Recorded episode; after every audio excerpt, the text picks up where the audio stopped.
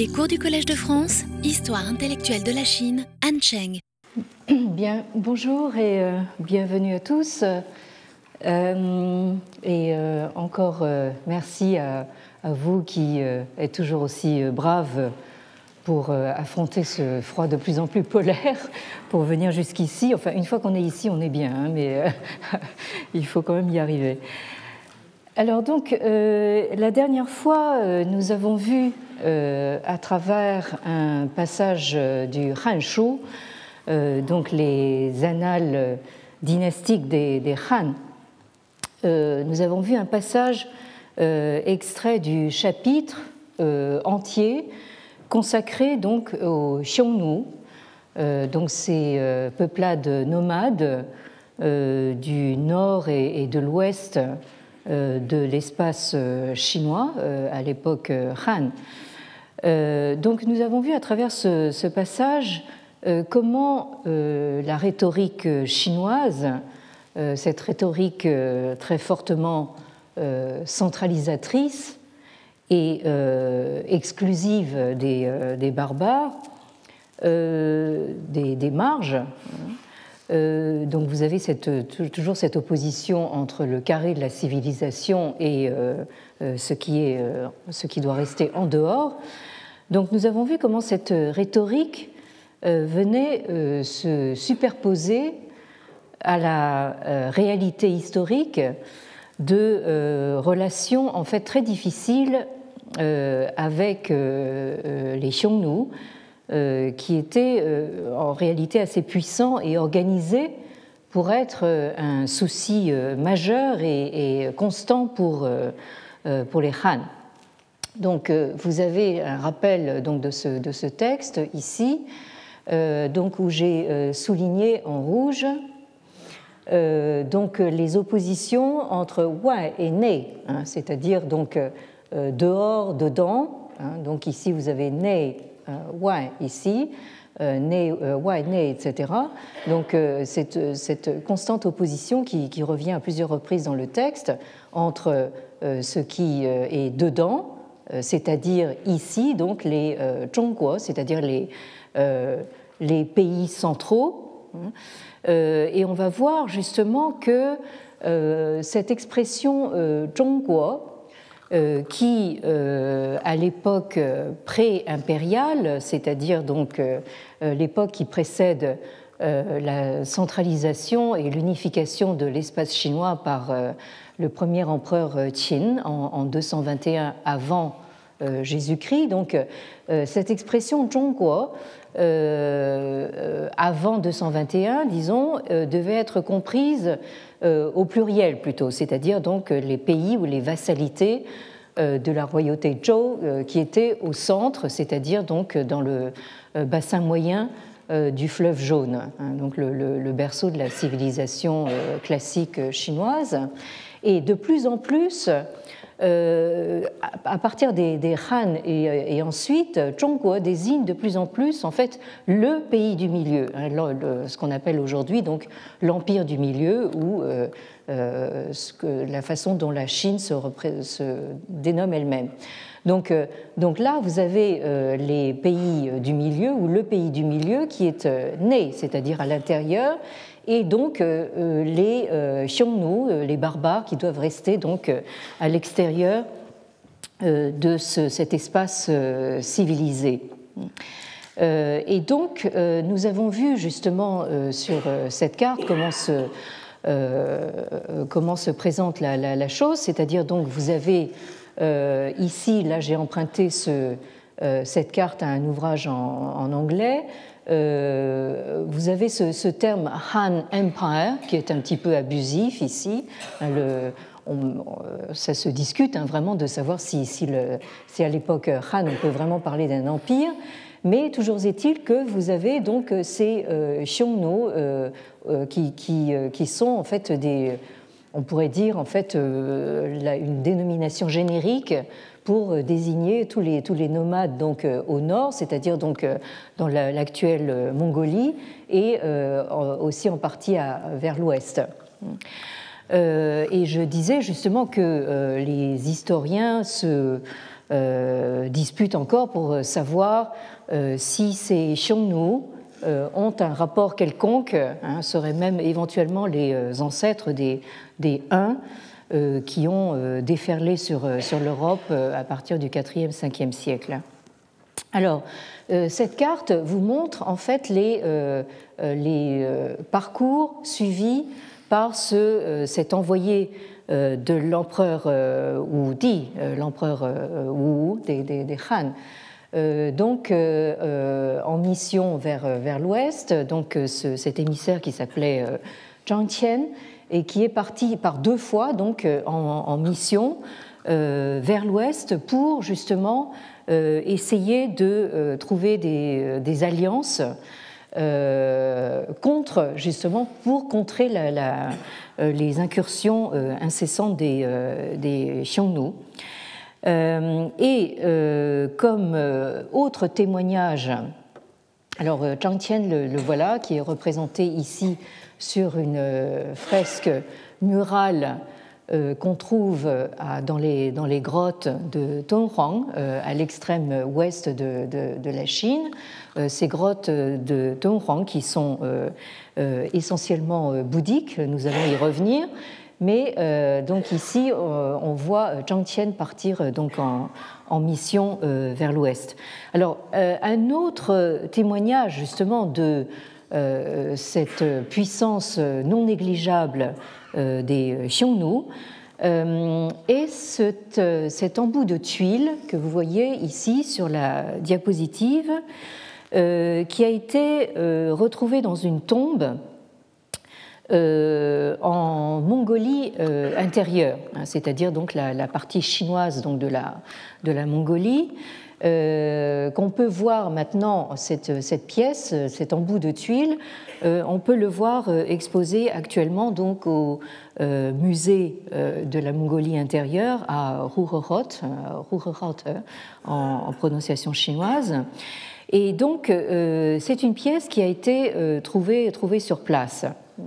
Alors, euh, alors d'abord que je vous explique un petit peu, certains d'entre vous s'en souviendront peut-être, justement, ce que sont ces embouts de tuiles. alors, vous avez ici la reproduction en miniature donc d'un édifice euh, d'époque euh, euh, Han ici, qui, est à deux étages ici. Et vous voyez donc, ça c'est quelque chose qu'on a retrouvé aussi dans une, dans une tombe, qui représente donc en, miniature une, habitation donc, de, de l'époque. Alors vous voyez sur la diapositive ces rangées de tuiles qui sont donc alignées euh, euh, sur la, sur la longueur du, toit. Et euh, donc, ce que j'appelle l'embout de tuile, c'est cette pièce ronde que vous avez au bout. Et vous, les, vous, les, avez donc à tous les, tous les, étages, et vous voyez donc que ce sont en fait des éléments que l'on peut voir en passant devant l'édifice. Devant euh, autrement dit, ce sont des, euh, choses extrêmement, extrêmement visibles. Et euh, ça, ça n'a pas échappé donc aux Chinois d'époque Han, puisqu'ils s'en sont servis pour présenter soit en fait des, motifs décoratifs, géométriques ou des motifs floraux, peu importe, mais ils s'en sont également servis pour être porteurs de euh, messages. Hein, autrement dit, euh, on pourrait dire maintenant, en fait, ils s'en sont servis comme support euh, publicitaire ou support de, propagande. Et donc, nous avions vu il y a quelque temps donc cet embout de tuiles qui porte donc une, inscription qui est reproduite ici sur la, sur la droite et qui vous dit donc seuls les Han, Hein, donc la, dynastie en place, les Han euh, en trois ans euh, sont capables de euh. Donc seuls les Han en trois ans sont capables d'unifier tout sous le ciel. Hein. Donc ça, si ce n'est pas un message de propagande politique, je ne sais pas ce que c'est. Hein. Bon, alors ça, c'est un embout de tuiles à la gloire donc des Han, leur, capacité donc d'unifier l'espace sous le ciel. Mais ici, vous avez un autre message euh, qui est reproduit en, caractère euh, euh, moderne, ici en bas, et qui vous dit donc Shan Yu He Alors, Shan Yu, c'est une façon de désigner donc les chefs de ces, de ces peuplades nomades, et notamment les, chefs Xiongnu. Et donc, les, euh, chefs euh, Xiongnu, donc He euh, sont unis, He, hein, c'est le, le, terme pour l'union ou la concorde, et Qin, ça veut dire donc le lien de parenté. Hein. donc les, le, le le, chef Xiongnu, donc, est uni avec, sous-entendu les, les Han, par un lien de parenté. Euh, alors ça, c'est une allusion à une pratique euh, assez courante euh, au premier siècle avant la chrétienne, donc nous sommes dans la première partie de la dynastie Han, où donc il y avait cette politique qui consistait à rechin précisément, c'est-à-dire en fait à marier des princesses chinoises à euh, des chefs euh, Xiongnu pour sceller donc les, euh, les alliances géopolitiques donc entre les, les, Han et leurs voisins nomades et leurs voisins extrêmement encombrants à l'époque. Alors c'est vous dire combien donc les, les Han étaient loin d'être, comment dire, de tranquilles unificateurs de, tout ce qui est sous le ciel, euh, ils étaient obligés quand même d'aller très loin, si j'ose dire, pour euh, euh, arriver à pacifier donc leurs frontières. Alors, si vous regardez bien donc cette, cet embout de, de, tuiles, en fait, on s'aperçoit qu'il est probablement de facture, de facture chinoise. Donc, c'est bien en fait un message de, de politique émanant euh, de, euh, des, des, Han.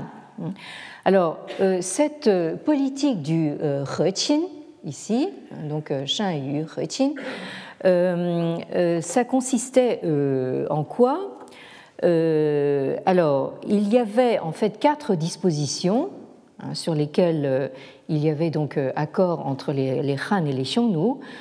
donc, les Han s'engageaient donc à offrir des cadeaux euh, annuel au Xiongnu euh, sous forme de, soie. Hein, la, Chine était connue évidemment pour sa production de, soie, euh, de l'or, des vêtements, du vin, enfin de l'alcool, du riz et toutes sortes d'autres articles et comment dire et notamment articles de nourriture. Hein.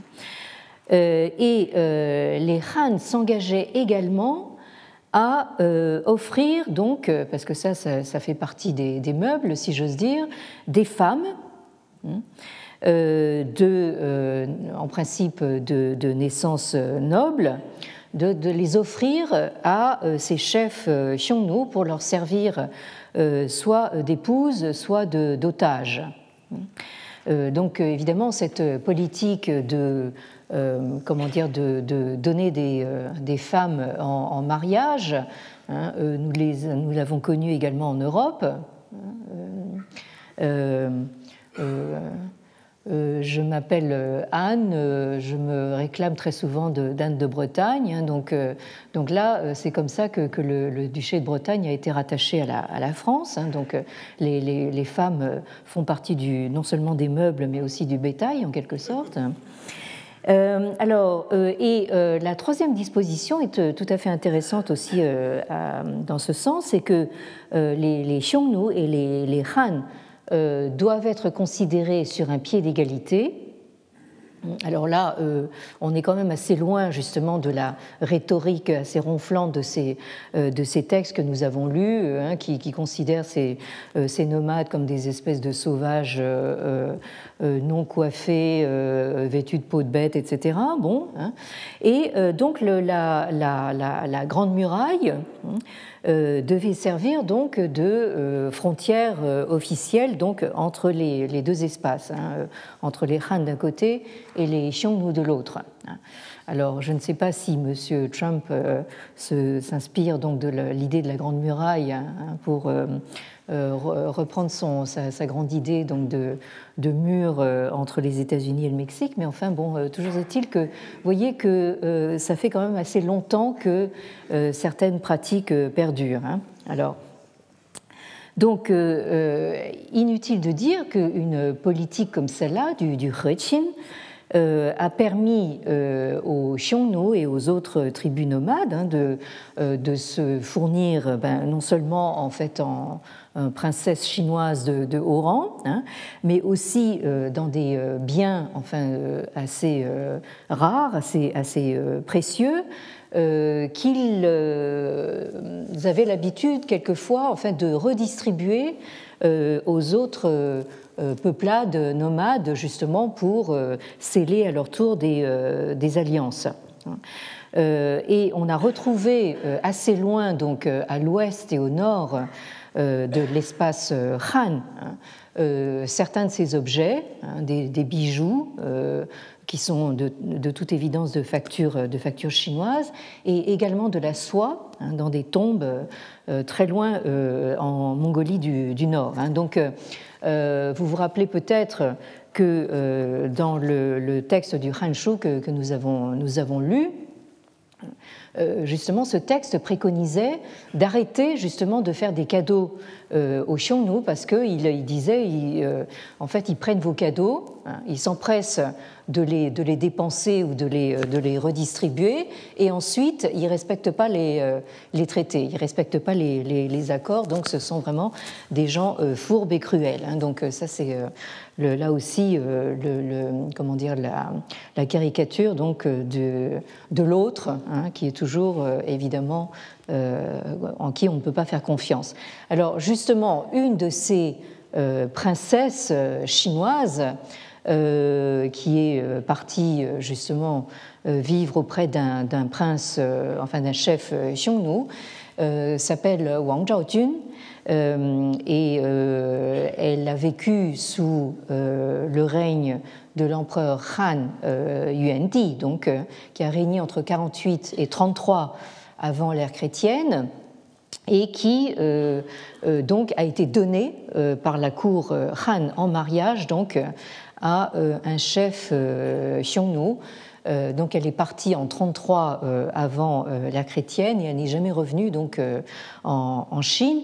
Et du coup, en fait, elle a donné naissance à une, une légende euh, qui a été largement exploité en fait dans la littérature euh, ultérieure. Hein. Le, personnage de Wang Jiajun est euh, un personnage en général tragique. C'est le thème justement de cette princesse qui part justement aux confins et qu'on ne, ne, revoit plus. Hein. Alors, donc,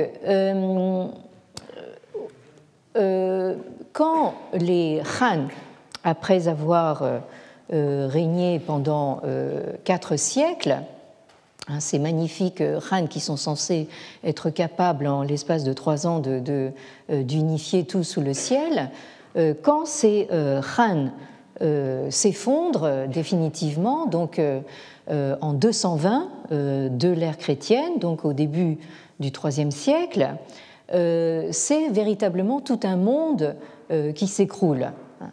Euh, très souvent, en fait, quand euh, je parle de, des quatre siècles euh, qu'ont duré les Han, en fait, les étudiants gribouillent ça dans leurs leur notes, hein, mais sans vraiment se rendre compte de, ce que représentent quatre siècles. C'est quand même en fait plus ou moins la durée euh, qui nous sépare de l'ère de la Renaissance. Hein. Donc, euh, euh, donc je pense qu'on n'exagère pas si on, si on dit qu'avec les, les, fondements, les fondements des Han, c'est vraiment tout un, tout un monde qui, qui s'écroule. Et donc, sous les derniers règnes de cette dynastie Han, hein, l'Empire tombe en fait sous le contrôle effectif de plusieurs hommes forts Hein, dont euh, le fameux euh, Cao Cao, euh, qui finit par s'emparer du pouvoir en 220 et son fils donc devient le premier empereur de la dynastie des Wei que vous avez ici sur la diapositive. Donc là, je vous ai fait un rappel rapide de cette chronologie dont nous parlons actuellement. Donc euh, vous avez euh, les deux siècles qui précèdent le tournant de l'ère chrétienne, avec la première partie de la dynastie Han qu'on appelle les Han euh, de l'Ouest, occidentaux, ou Han antérieurs, en chinois donc Xi Han ou Qian Han, donc en gros de, 206 à 206 avant l'ère chrétienne à 9 de l'ère chrétienne, avec un intermède euh, euh, de cette dynastie très éphémère des, des Qin, donc avec Wang Mang entre 9 et 23 de l'ère chrétienne, et ensuite la deuxième partie euh, de la dynastie Han qui revient au pouvoir donc et qu'on appelle les Han de l'Est, Han orientaux, Dong Han, ou les Han postérieurs ou Hou Han, donc qui règnent entre 25 et 220 de l'ère chrétienne. Alors Ensuite, euh, vous avez donc euh, le clan euh, donc de Cao Cao qui fonde cette dynastie Wei ici, mais cette dynastie est obligée de partager donc le territoire chinois avec Shu donc au sud-ouest et Wu au sud-est. Donc là, vous avez cet espace chinois hein, euh, qui était plus ou moins unifié sous les, sous les Han et qui maintenant euh, se fragmente en trois parties les Wei au nord, les Shu au sud-ouest et les Wu euh, au sud-est. Et c'est ce qu'on appelle donc l'époque des trois royaumes. Et là aussi, donc, les trois royaumes et la, lutte justement entre ces, entre ces euh, ces, trois, ces trois dynasties hein, euh, a donné lieu aussi euh, à des, comment dire, des développements littéraires assez considérables. Alors, cette dynastie Wei est elle-même marquée par une rivalité incessante entre deux clans. Hein. donc, vous avez le clan des Cao, celui de Cao Cao, et le clan des Sima. Et euh, donc ce, clan des Sima finit par l'emporter pour établir donc la dynastie euh, Qin ici entre 265 et 420. Euh, et donc cette désintégration de l'empire Han marque le début d'une période de division hein, entre le nord et le sud de l'espace chinois, qu'on a appelé justement euh, dynastie du nord et du sud, Nanbei Chao. Hein. Euh, donc, en gros, entre la fin euh, du IVe et la fin du VIe siècle. Hein. Donc, c'est une période qui, dure près, de, près de quatre siècles et qui ne prend fin qu'avec la réunification de l'espace chinois euh, avec les Sui ici, donc en 589. Euh, les, euh, les qui, en fait, seront ensuite consolidés par la grande dynastie des Tang, que tout le monde connaît ici, entre 618 et 907. Donc là, voilà ce rapide, rapide rappel chronologique, puisque c'est vraiment une période de d'élitement euh, après quatre siècles d'empire centralisé euh, Han, euh, où en fait vous avez paradoxalement une libération on pourrait dire, des esprits et une libération de la, créativité qui donne une impulsion à la vie culturelle et intellectuelle absolument sans égal depuis la période des royaumes combattants, c'est-à-dire donc la période des, disons, des 4e, 3e siècles avant l'ère chrétienne, c'est-à-dire celle qui a précédé euh, l'établissement de l'empire centralisé, ou euh, les royaumes combattants, où vous aviez justement, selon la, formule consacrée, donc 100 euh, écoles, 100 écoles de, pensée qui rivalisaient.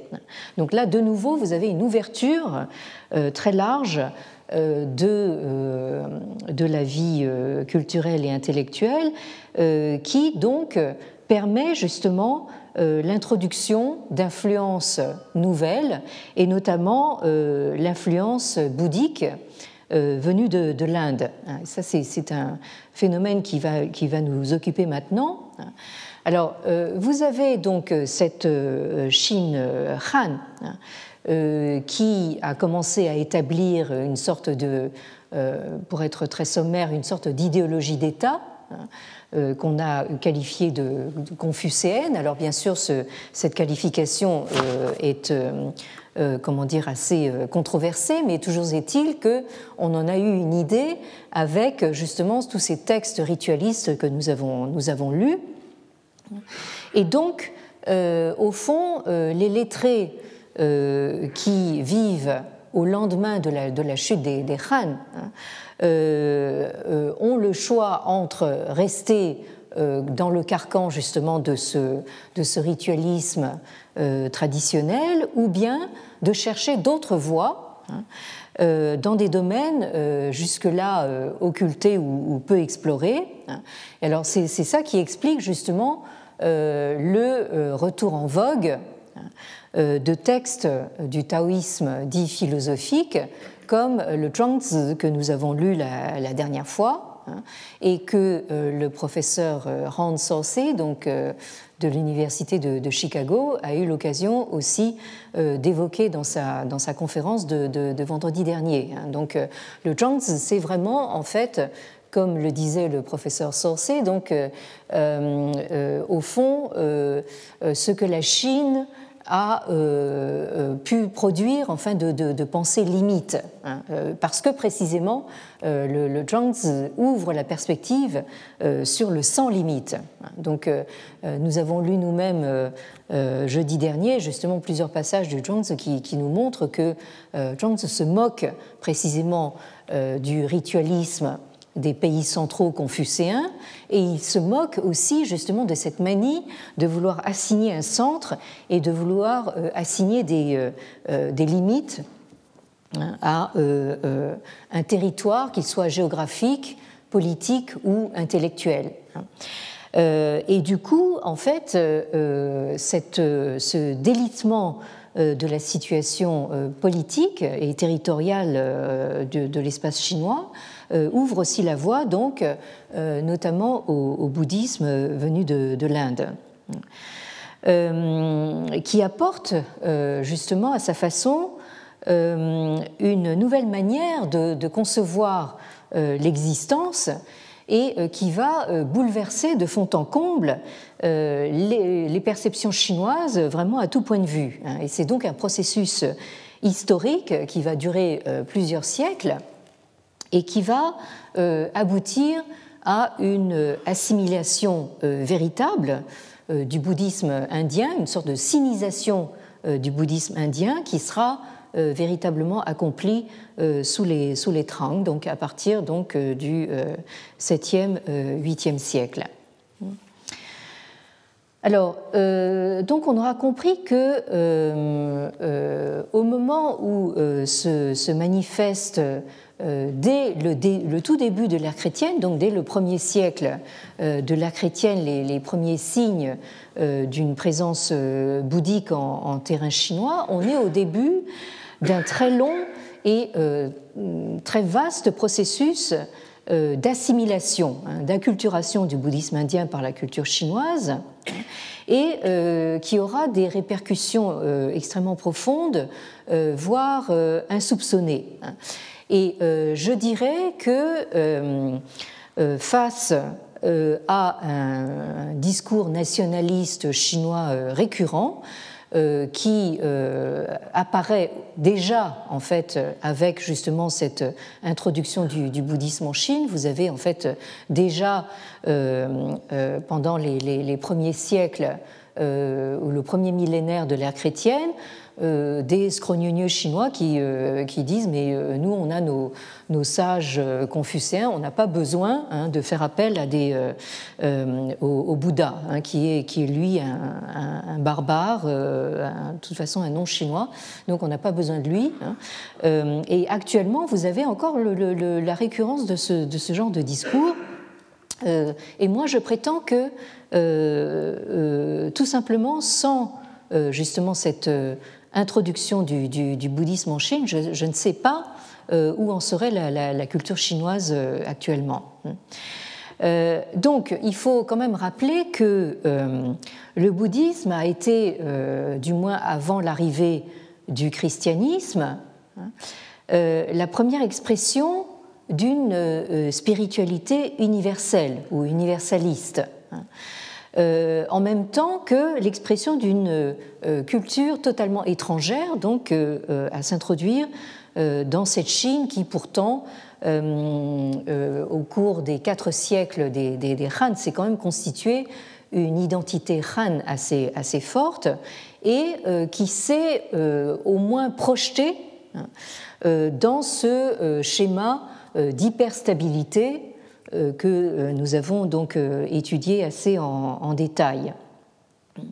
D'ailleurs, à propos justement de cette introduction du bouddhisme avant, bien avant donc l'arrivée du christianisme en Chine, c'est-à-dire aux alentours des 15e, 16e siècles, hein, euh, justement, en venant euh, aujourd'hui au, collège, j'ai vu l'affiche de la sortie du, euh, film de Scorsese, donc, qui s'appelle Silence, Silence, et qui évoque, semble-t-il, donc, le, donc les, la façon dont le Japon euh, du XVIIe siècle, enfin, a traité les, euh, missionnaires jésuites, c'est-à-dire euh, assez mal.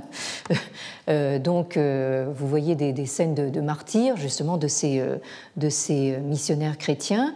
Donc, en Chine, il n'y a jamais eu de, comment dire, de persécution de ce, genre, mais toujours est-il que l'adoption du, christianisme est aussi une autre histoire. Bien. Donc, je ferme ma parenthèse. Et donc on peut dire que c'est euh, à la faveur euh, d'un désarroi à la fois euh, physique et moral du monde chinois hein, que le bouddhisme prend cet ancrage assez profond en Chine et intervient là où la mentalité confucéenne s'est révélée déficiente. Hein. Nous allons voir justement comment, par exemple, la doctrine euh, bouddhique du, euh, karma, hein, qui euh, met tout un chacun à la même enseigne, et l'idéal universaliste de la bouddhéité hein, change vraiment complètement la, donne. Alors, la légende fait commencer l'aventure bouddhique en Chine euh, sous les Han euh, postérieurs, hein, sous les Han orientaux, c'est-à-dire donc euh, pendant les deux premiers siècles de l'ère chrétienne. Alors, le récit donc se trouve dans le Hou hein, c'est-à-dire donc le, littéralement le livre euh, des euh, Han postérieurs. Hein, s'il s'agit donc des annales historiques de la seconde partie donc des, euh, le Han Shu tout court, désignant donc les annales historiques des Han antérieurs en fait. Alors, ce, ces annales des Han postérieurs, en fait, a été rédigé longtemps après, c'est-à-dire au 5e siècle seulement de l'ère chrétienne, et euh, vous avez euh, au chapitre 88, là aussi un chapitre qui est entièrement consacré donc au Xiyu, Xiyu Zhuan. Donc un chapitre sur les contrées de l'Ouest. Et disons, à partir justement de euh, ce livre des, des, postérieurs, hein, euh, les Chinois commencent à désigner justement euh, tout l'espace en dehors de la Chine vers l'ouest sous, cette dénomination Xiyu. Donc là, vous commencez à voir disparaître toutes les connotations négatives euh, qui étaient attachés justement aux euh, barbares. On ne parle plus. Euh, les barbares de l'Ouest, en principe, s'appellent les Zhong. Ici, il n'est plus question des, des on parle tout simplement de façon plus neutre des contrées de, l'Ouest. Alors, que nous dit ce, texte? Il nous parle d'un pays qui s'appelle Tianzhuguo,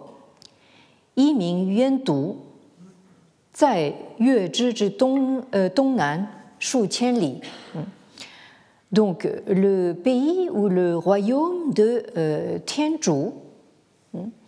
Euh, alors il s'agit ici, euh, Tianzhou, il s'agit d'une dénomination qui va finir par désigner en gros ce que nous appelons l'Inde actuellement. Donc euh, ce royaume de Tianzhou porte aussi le nom de euh, euh Alors vous allez me dire, mais euh, attendez, là, ce que je lis là, c'est Shenzhou. En fait, euh, c'est une prononciation possible de ce, composé qu'on peut également aussi prononcer euh, ou euh, euh, parce qu'il faut tenir compte du fait que les prononciations chinoises modernes ne sont plus euh, ce qu'elles étaient donc euh, au premier siècle de, la chrétienne. Hein. Toujours est-il que que vous prononciez Shentu, Yuantu, Tuantu, il s'agit d'une translittération du sanskrit Sindhu, hein, qui veut dire un fleuve ou une rivière, et qui désigne ici plus spécifiquement l'Indus, ce que nous appelons euh, l'Indus, qui est euh, donc un fleuve euh, qui est au nord-ouest de, l'Inde et qui correspond donc au Pakistan moderne. Alors, on parle également, en fait, au nord-ouest de, l'Inde, d'une région qui s'appelle le Sindh et qui est donc le bassin inférieur de l'Indus. Et alors, on nous dit que ce euh, pays ou ce royaume de Tianzhou est situé à euh, plusieurs milliers de li, hein, euh, li, hein, au Tongnan, au sud-est des Yuezhi. Alors, les Yuezhi, là aussi, vous les avez ici. Hein. Donc, c'est aussi, comme les Xiongnu, une dénomination euh, euh, générique euh, qui désigne donc un ensemble de peuplades que du côté, disons, on pourrait dire indien, pour aller vite, on appelait les Kushan. donc vous avez ces noms sur, la carte. Alors vous voyez donc l'espace chinois qui est ici à, l'est, la, grosse masse euh, euh, de la, chaîne de, l'Himalaya ici. Hein. donc vous comprenez euh, pourquoi comment dire, la Chine et l'Inde sont restés quand même sans grand contact pendant un certain temps. Hein. et vous avez maintenant justement, du fait que les Han ont cherché à étendre leur influence vers l'ouest, d'où tous leurs problèmes avec les Xiongnu, donc, ils sont allés chercher justement euh, notamment par les euh, missions de Zhang Tian vers l'ouest, chercher des alliances vers, vers l'ouest, et notamment justement avec les euh, Yuezhi que vous avez ici. Donc, ici, on nous dit que ce royaume de Tianzhou ou de Yuantu, hein, que vous avez ici en gros en couleur ici, hein, au nord-ouest de, l'Inde actuelle, hein, se trouve donc au sud-est, hein, à des milliers de, kilomètres, donc au sud-est des peuplades Yuezhi ici. Alors, le texte continue. Oui, alors euh, là, je, reviens un instant sur, la carte. Hein. donc, euh, euh, vous avez, ces, grands, massifs, donc la, Chine d'un côté, donc toutes ces peuplades plus ou moins nomades, donc ici en haut de la carte, et euh, euh, vers l'ouest, vous avez aussi ce gros morceau qui est euh, l'Empire parthe. Hein. Et plus, plus encore à l'ouest, vous avez bien sûr les confins de l'Empire romain. Hein. Donc là, vous commencez à voir un petit peu une, une espèce de mondialisation donc, en dehors de, l'espace chinois. Hein. Alors, le texte du euh, Hanshu donc, continue comme ceci. 呃，素与月之同，而卑诗暑热。嗯，ah donc les les coutumes donc de ce pays de Tianzhou sont identiques à celles des Yuezhi, mais sous-entendu le pays est pays, c'est-à-dire bas, hein, c'est-à-dire il est assez bas, il est un petit peu au niveau de la mer, si vous voulez. Euh, shi, humide, et shure, c'est-à-dire d'une chaleur étouffante. Donc, euh, oui, effectivement, enfin, quand on se rend en Inde, on se rend compte que, là, il y a peut-être quelque chose d'assez, d'assez réaliste. Euh.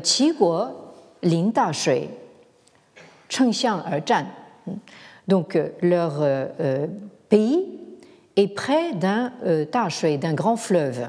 Donc ce grand fleuve, il s'agit vraisemblablement donc de l'Indus. Et euh, ça, c'est quelque chose qui frappe l'imagination des Chinois de l'époque. Ils montent des éléphants pour aller au combat. Nous, nous connaissons les éléphants d'Hannibal, mais en fait, euh, là, euh, les, les, les, Chinois qui ont rarement, vu des, éléphants, ça les impressionne donc de voir les, les, éléphants servir de, chars de combat en quelque sorte. Alors, ensuite, euh, Fu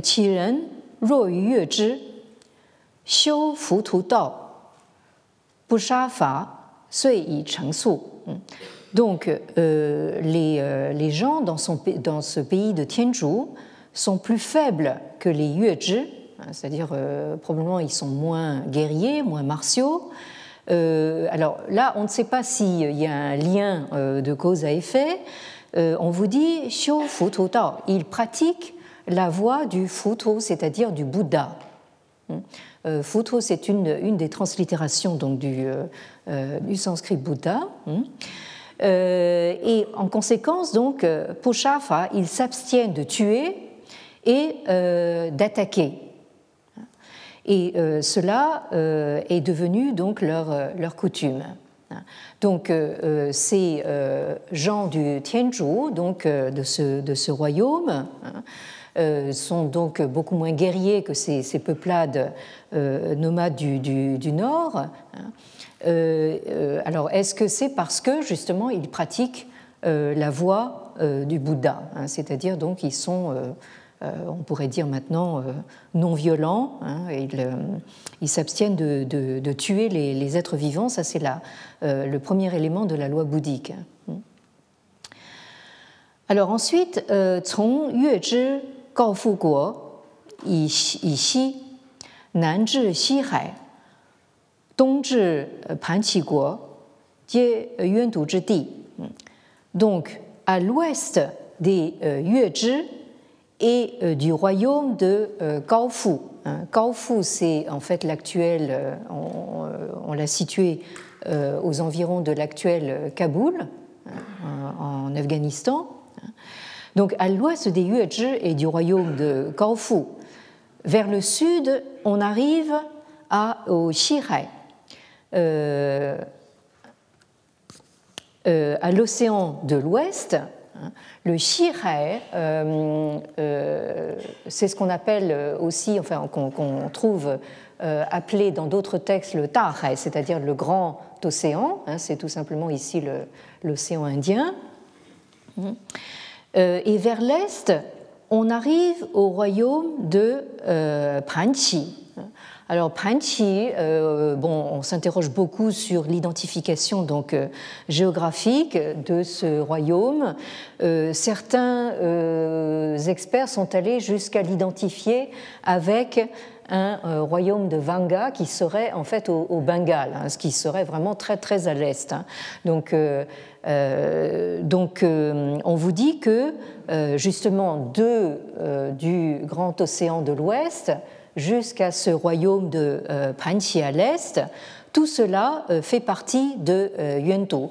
Alors là, ça se discute, on ne sait pas si ce Panchi désigne quelque chose qui se situe par là ou plus, plus à l'est vers le golfe du, du Bengale. Alors, le texte continue, donc Yuantou, Yu Bie Cheng, Shu Bai.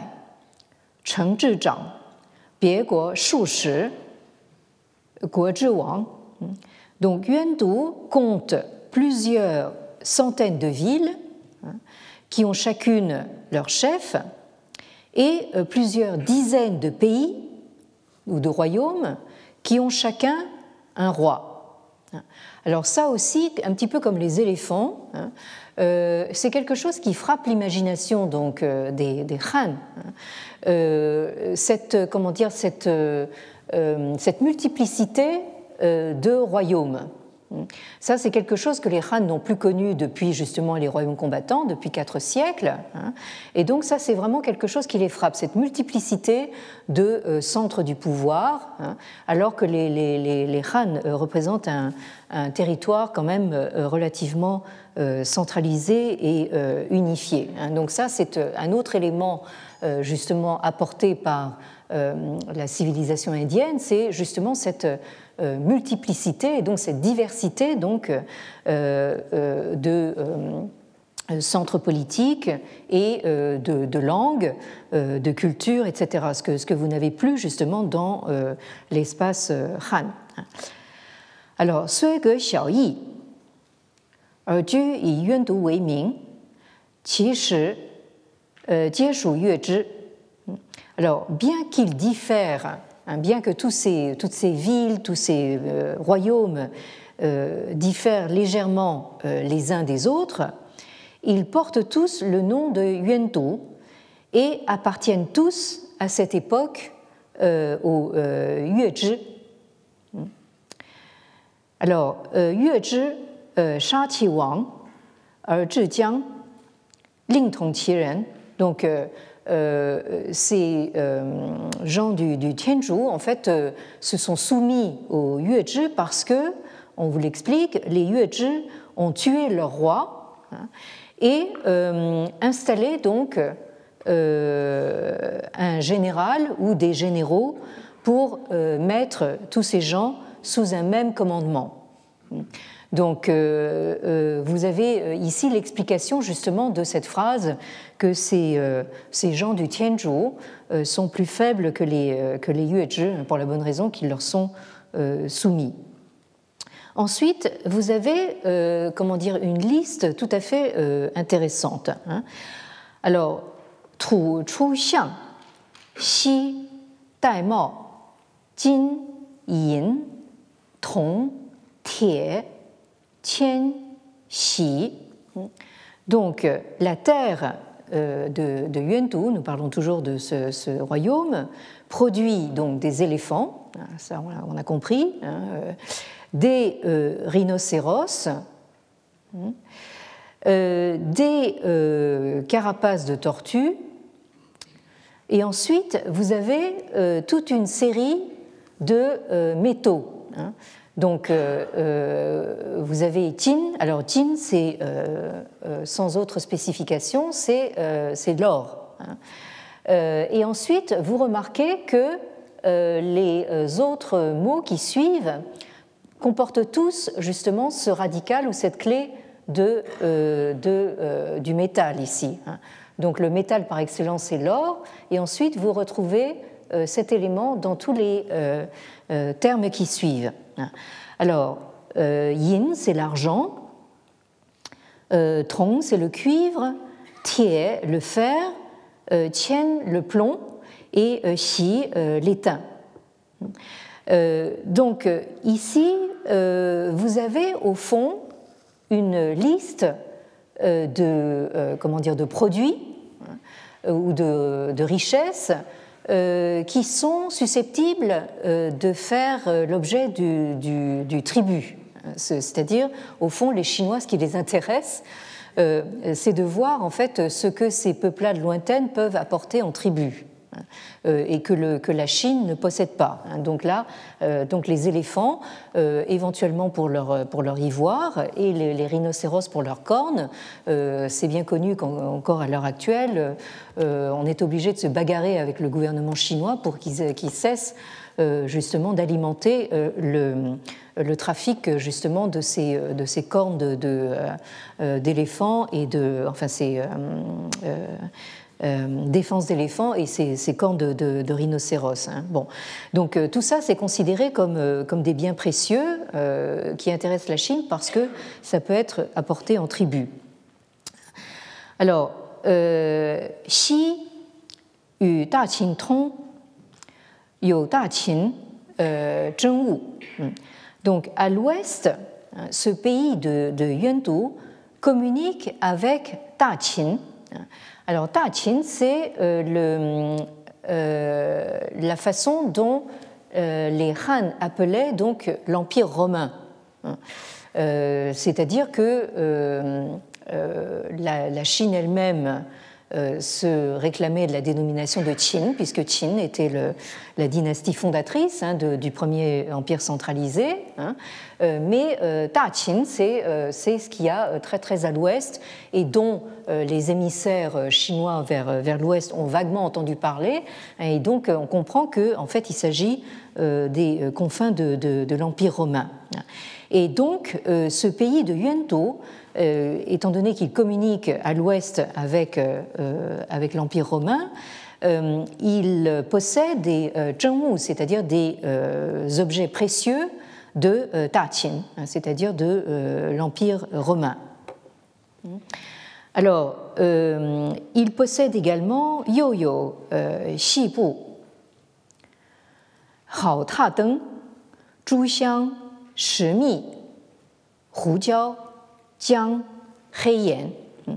Donc à, Yuantou, on trouve aussi des euh, tissus fins. Alors on imagine qu'ici, en fait, euh, euh, l'Inde produisait déjà du, coton, hein, des, cotonnades qu'on appréciait pour leur, leur finesse.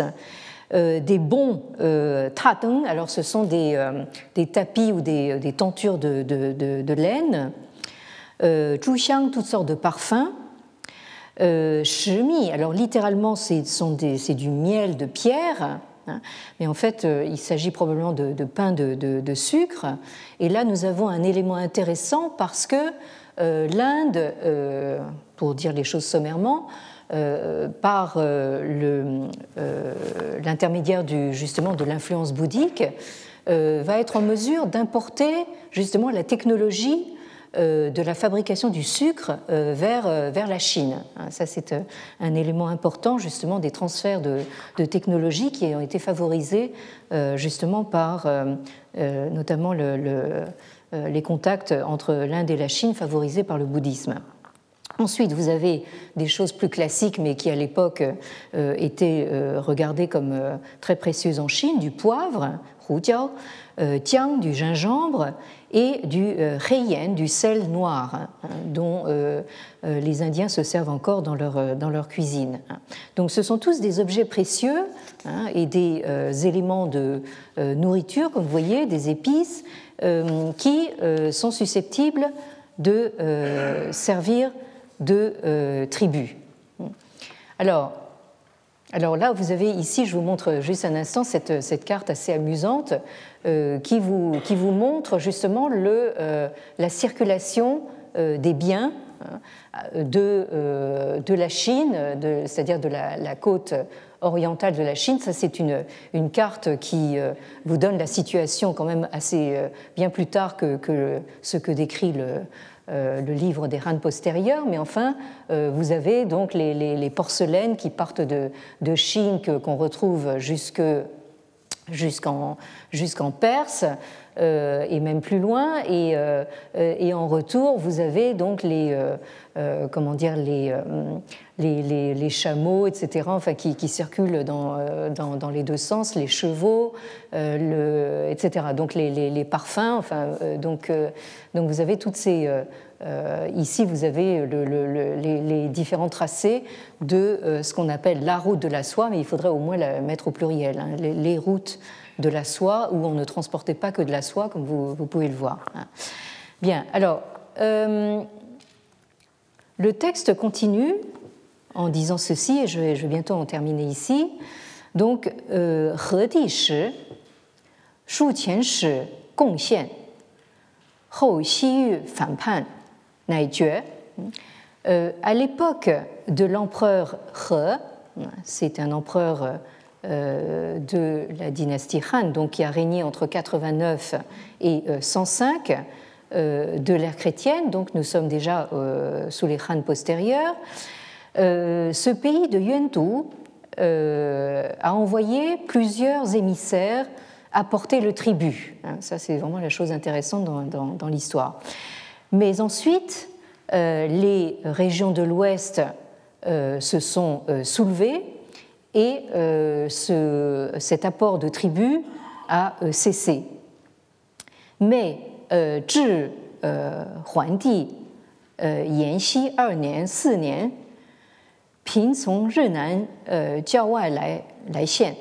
depuis le règne de l'empereur Huan, hein, l'empereur Huan des Han, donc qui a régné entre 147 et 167 de l'ère chrétienne, à l'ère Yanxi, deuxième année et quatrième année. Vous voyez que, les Chinois sont très très méticuleux dans la notation donc, euh, euh, des dates. Donc nous sommes euh, en l'an 159 et 161 de la chrétienne. les gens de Yuantou sont revenus à plusieurs reprises apporter le tribut en dehors de la frontière de Renan. Renan, c'est littéralement au sud du Soleil, hein, et c'est une, euh, une contrée donc à l'extrême euh, sud, sud-ouest de, de, la Chine. Donc là, les, les gens de Yuantou sont venus au contact, hein, donc à l'extrême sud-ouest de la Chine, pour apporter le tribut. Bien, je crois que euh, la sonnerie m'indique euh, qu'il faut que je m'arrête là. Euh, nous allons continuer ceci la prochaine fois avec justement le fameux songe de l'empereur Ming hein, qui voit apparaître le, Bouddha. Et donc il me reste à vous souhaiter une très bonne entrée dans l'année du, coq, hein, puisque les Chinois vont faire la, fête vendredi soir. Hein. Euh, euh, pour accueillir donc le, coq euh, chinois ou gaulois selon les, selon les goûts. Hein. Bien, merci et donc à l'année prochaine. Je veux dire, bien sûr, la semaine prochaine, hein, pour ceux qui n'auraient pas compris. Retrouvez tous les contenus du Collège de France sur www.colège-2-france.fr.